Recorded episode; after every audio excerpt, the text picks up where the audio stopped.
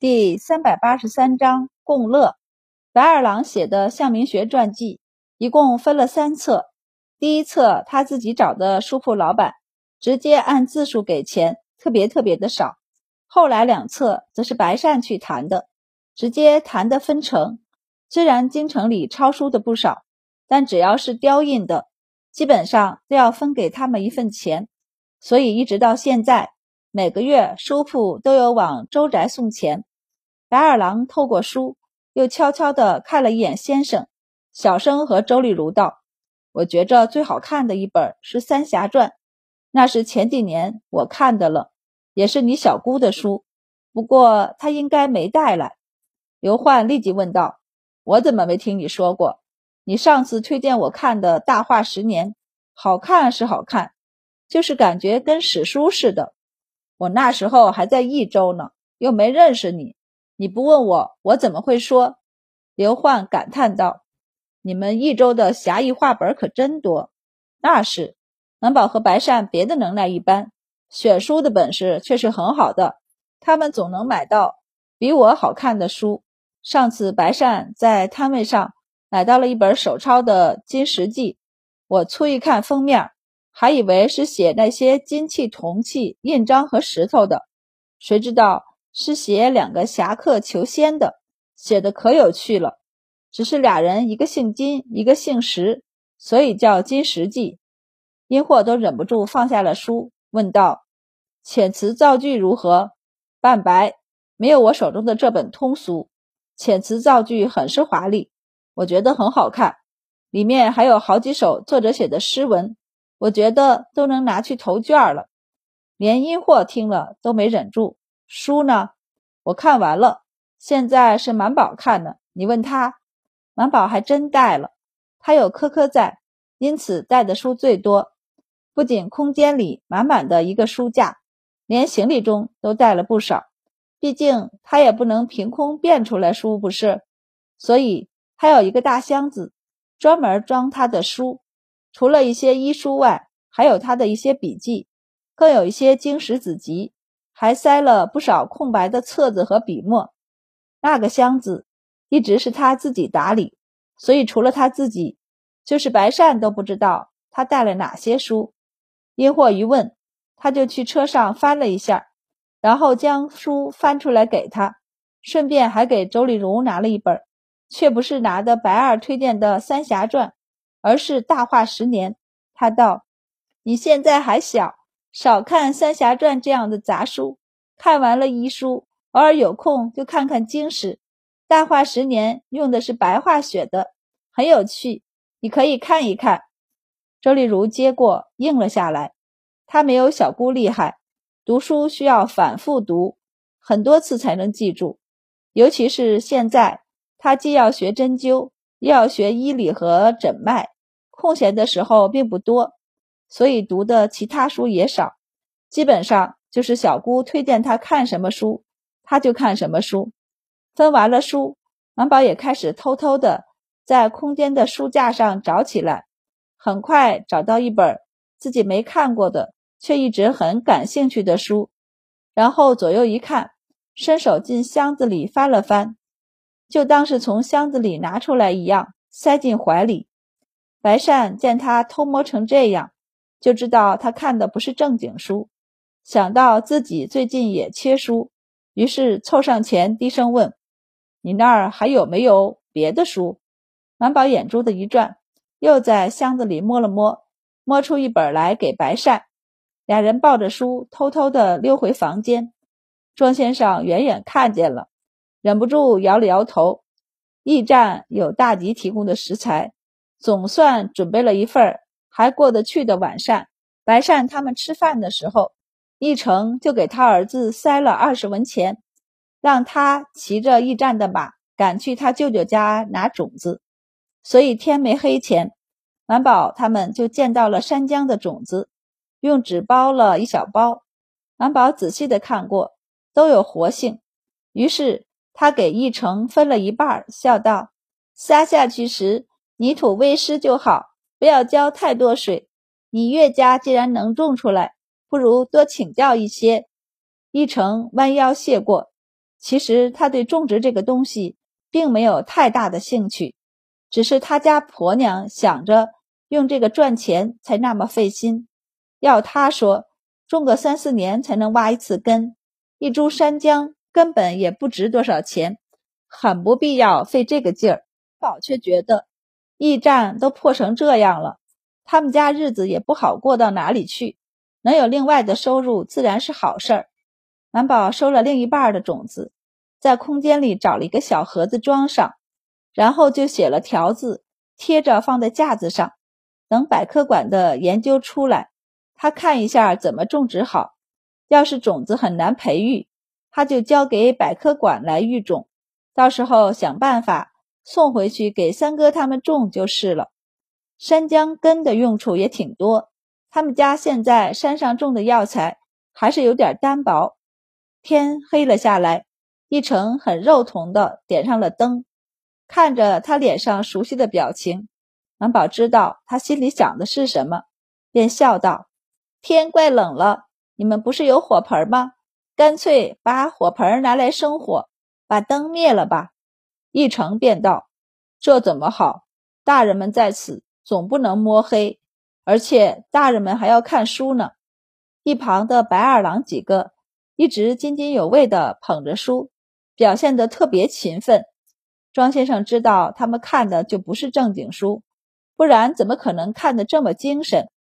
他眼睛瞥过去，直接道：“别看了，放下书来歇歇眼睛。”白二郎几人都依依不舍地放下了书，然后围着火盆坐下。白善感叹：“今年比往年要冷，都这会儿了，天还没热起来。”一成陪坐，点头哈腰的应是。白善就好奇地问道：“现在你们开始撒稻种了吗？”“是，秧苗已经出了。”再过半个月就可以插了。一成没料到这位神仙公子一样的人物还知道农时，笑道：“我们这儿还好些，听说今年草原雪灾也发生了天花，死了好多人呢。现在那边雪还没化，日子还不知道要过成什么样呢。大人们往北走，是要去夏州，还是去其他的地方？”驿站的消息素来就比别的地方要灵通得多，而京城的消息有些被筛减，还因为送入京城的消息过多，很多事情他们都没机会知道。白善道：“我们要去西域。”他并不隐瞒他们的目的。听说西域有防治天花的种豆法，所以我们过去找找。一成惊讶了一下，便道：“要能找到这样的法子。”那可是功德无量的事儿，周太医真是厉害。一旁正在拨火的满宝顿了一下后，便应下了这个夸奖。大家围着火炉说了一个多时辰的话，直到庄先生觉得困了，大家才散去。驿站这样的地方，方圆五里内就他一栋房子，所以夜里从来就是天黑就睡。一成回去时，眼睛都快要眯起来了。他婆娘忍不住嘀咕：“城里的人就是怪，天黑了不睡觉，竟然坐在一起说闲话。”一成道：“别胡说，我看这些大人们是跟戏文里说的一样，在体察民情。我们这里就我们一家五口，有啥民情？”一成道：“他们问的事儿可多了，反倒是我们家的事儿没问多少。你不懂就不要乱说。”他婆娘就忍不住嘀咕：“我怎么就不懂了？对了，你知道他们把珊瑚礁挖到哪儿去了？挖到哪儿去了？我就是不知道，才问你啊！我还想给他们找个破木桶种起来，结果拿去晃了一圈，没看到东西收在哪儿。一成不在意，说不定收到车上了。那些贵人那么多车呢，你别去那边晃荡。”万一丢了什么东西，我们不好说。我知道，我远远的看一看就而已。那珊瑚礁也不小了，怎么放车里？一成已经呼呼大睡起来。第二天天没亮，夫妻俩就起来，还把几个孩子叫醒，给他们下面做早食。满宝他们吃了一碗面后，启程离开，继续往下周去。他们一路走得不快，碰见好地方。或有趣的地方，还会停下来休息两天。聂参军是殷家那波的，知道殷霍身体不好，车队停下休息，他自然没意见。倒是鸿胪寺的两位行人焦虑了一阵儿，但跟着庄先生他们爬山，行访当地的名医，还见过当地的一些官员和一些百姓，慢慢的也适应了大家的节奏，知道照着这样往下走，别说计划的五个月，能在五年后回到长安就算不错的了。转头一想，论年纪，庄先生比他们大；论前程，白善、周满、白成，哪一个单拎出来都比他们远大。时间对于他们来说，比他们俩人更加宝贵。他们都不急，那他们也不必着急。于是也开始悠哉悠哉起来，偶尔还和庄先生探讨经史子集来。两位行人都是明经科出身，但对进士科也是向往的，所以一些读书不明的地方。正好可以请教庄先生，而庄先生等人也要和他们学习西域上和草原上的一些语言。一时间，队伍里向学之风特别盛。满宝、白善和白二郎早两年就在为这事儿做着准备，所以一些日常用语都是会的。不过他们学的要么是官话，要么是大部族的语言，会的没有两位行人多。更别说精通，所以他们最近都在和他们学语言。出乎所有人的意料，学得最快的竟然是周丽如。满宝和白善、殷霍算是博闻强记的人，但一句话也要反复听好几次音才能记住再复述，复述出来也总带着各种口音，需要不断的纠正。可是周丽如多听两遍就学会了。而且他对这些语言记性特别好，今天学的，第二天基本都还能记住，然后就能用下来跟两位行人对话了。等到下周的时候，周丽如已经将日常用到的一些话都记下了，却还有超越提前准备的白二的趋势。白二忍不住说：“白善和满宝，你看看你们，你们还跟人学了一年多。”都比不上他跟人学二十天的。白善无语，满宝不服气。那你呢？你赶上我侄女了吗？白二郎道：“我没有，那是因为我从来就学的不好。你们怎么也没学好？”殷霍道：“现在学还来得及。”刘焕迟疑道：“来不及呢，下周之后就是草原了。反正有两位行人在，我们为什么非得自己学语言？”大家一起看向他，然后道：“等到了护市，你就知道了。”车队缓缓地到了下周城门之下，满宝撩开车帘，抬起头来看向高高的城门。此时的下周和他们离开时有些不一样，进出城门的行人多了些，多了不少人气。有护卫拿了文书上前，他们是朝廷出使的队伍。因此，从另一边城门直接进去，他们这边缓缓的进城，那边才看过文书的守城官立即派人去刺史府里通知杨和书。进城的时候，满宝放下帘子，没有惊动人，只是看了文书的守城官一直盯着车队看，等车队过半，忍不住扯住一个人问：“不是说周太医在队伍里吗？人呢？”满小姐在第二辆车里，你认识我们满小姐？守城官一听，立即笑道：“我们下周城的人没有不认得周太医的。看到我脸上的这三颗麻子吗？周太医治好的。护卫脸上都留了麻子，有什么可自豪的？”守城官很自豪，因为他能从这场天花里活下来。